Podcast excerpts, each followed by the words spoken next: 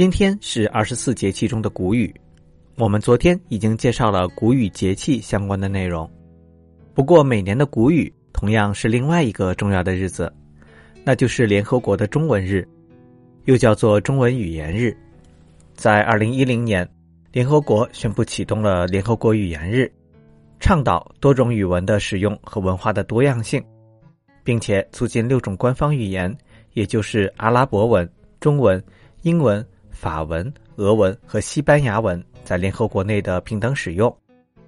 也是在那一年，中国驻联合国的代表团提议，将每年谷雨这一天定为中文日，来纪念中华文字始祖。仓颉造字的贡献。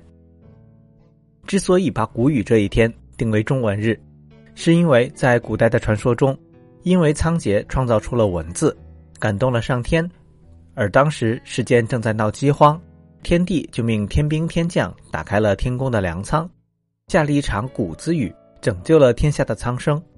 这也是谷雨节气来历的一种说法。不过，传说也只是传说，真正的中华文字。并不是被某一个人在某一天创造出来的，它是我们的祖先用了漫长的时间逐渐创造形成系统的文字，再用了几千年不断的丰富和改进，最终成为我们今天使用的中华文字。除了中文以外，世界上现在大部分的文字都是属于表音的拼音文字，也就是用几十个字母来表示不同的发音，记录下来不同字词的读音。于是就成为了文字，而中文则是一种译音文字，也就是说，我们的文字不仅仅可以表示声音，还能表示复杂的含义。在漫长的历史中，一个词的发音会不断的发生变化。如果一种文字只是记录声音，那么文字也会随之变化。所以，使用表音文字，那可能很难看懂古代的文献和著作。不过幸运的是，因为中文可以表达含义，所以即便几千年来汉语的读音也发生了天翻地覆的变化，但我们依然可以读懂古代的诗词著作，这保证了中华文明的源远流长。不过，也是因为我们的文字需要表示复杂的含义，因此不可能用几十个字母来书写。汉字的常用字就有几千个，字典上的汉字更是数以万计。如果死记硬背的话，可能人一辈子都没有办法记下这么多的字。那我们应该怎样的认识汉字呢？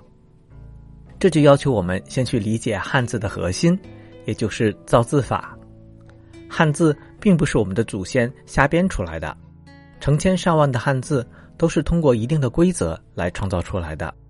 所以，如果我们了解了造字法，看到不认识的汉字，就能够尝试去思考。这个字是怎么被创造出来的，从而了解它的大概含义。而中华文字的造字方法核心其实就隐藏在“文字”这两个字中。汉字的“文”本意是在人的身上进行纹身，也就是绘画。最早的时候，中国人在自己的身上纹身，这些纹身本身就代表了一些具体的含义，比如动物，比如自然现象，比如祖先等等。而这些纹身的图案，也就是我们所说的象形文字，所以“文”其实就是汉字的起源和基础。我们去看甲骨文或者金文上“文”这个字的样子，其实就是一个人在他的胸口画上了画，这就是“文”。而汉字的字，它的上边是一个宝盖头，表示房间；下方是一个孩子的“子”，所以它的本意就是在房间中生孩子。表示不停的繁衍越来越多，所以文字放在一起，就表示汉字是从象形的纹身基础起步，不断繁衍增加，形成了各种汉字。而文字生长增加的方法，就是我们所说的造字法，也就是汉字中的六书。什么是六书呢？在中国古代有一本非常著名的讲汉字的书，叫做《说文解字》。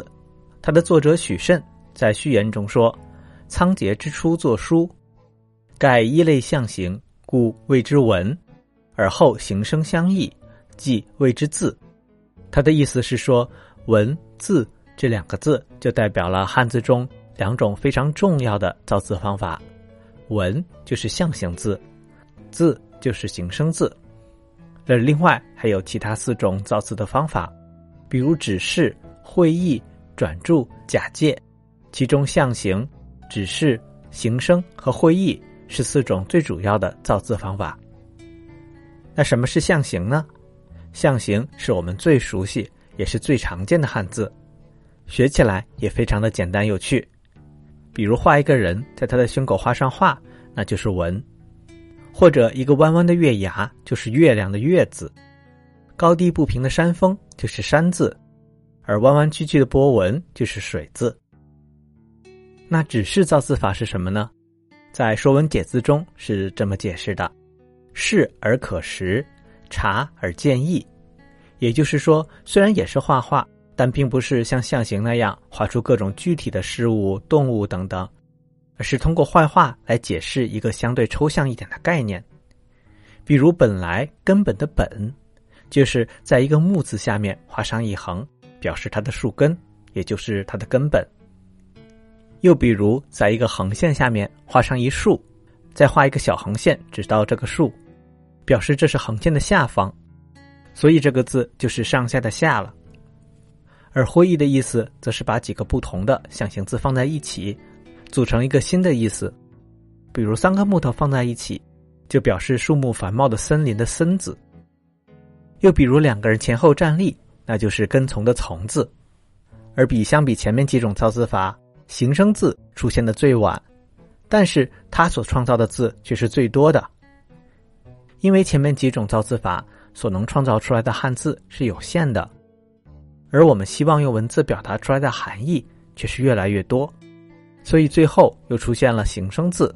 所谓形声字，就是用多个偏旁放在一起，有的表示含义，有的则表示声音，这样就能把表音和表意结合在一起，从而创造出几乎无限的造字能力。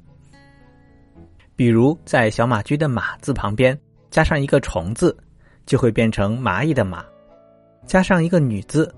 就会变成妈妈的妈，加上一个石头的石字，就会变成码头的马，而加上一个表示美誉的王字，则会变成玛瑙的玛。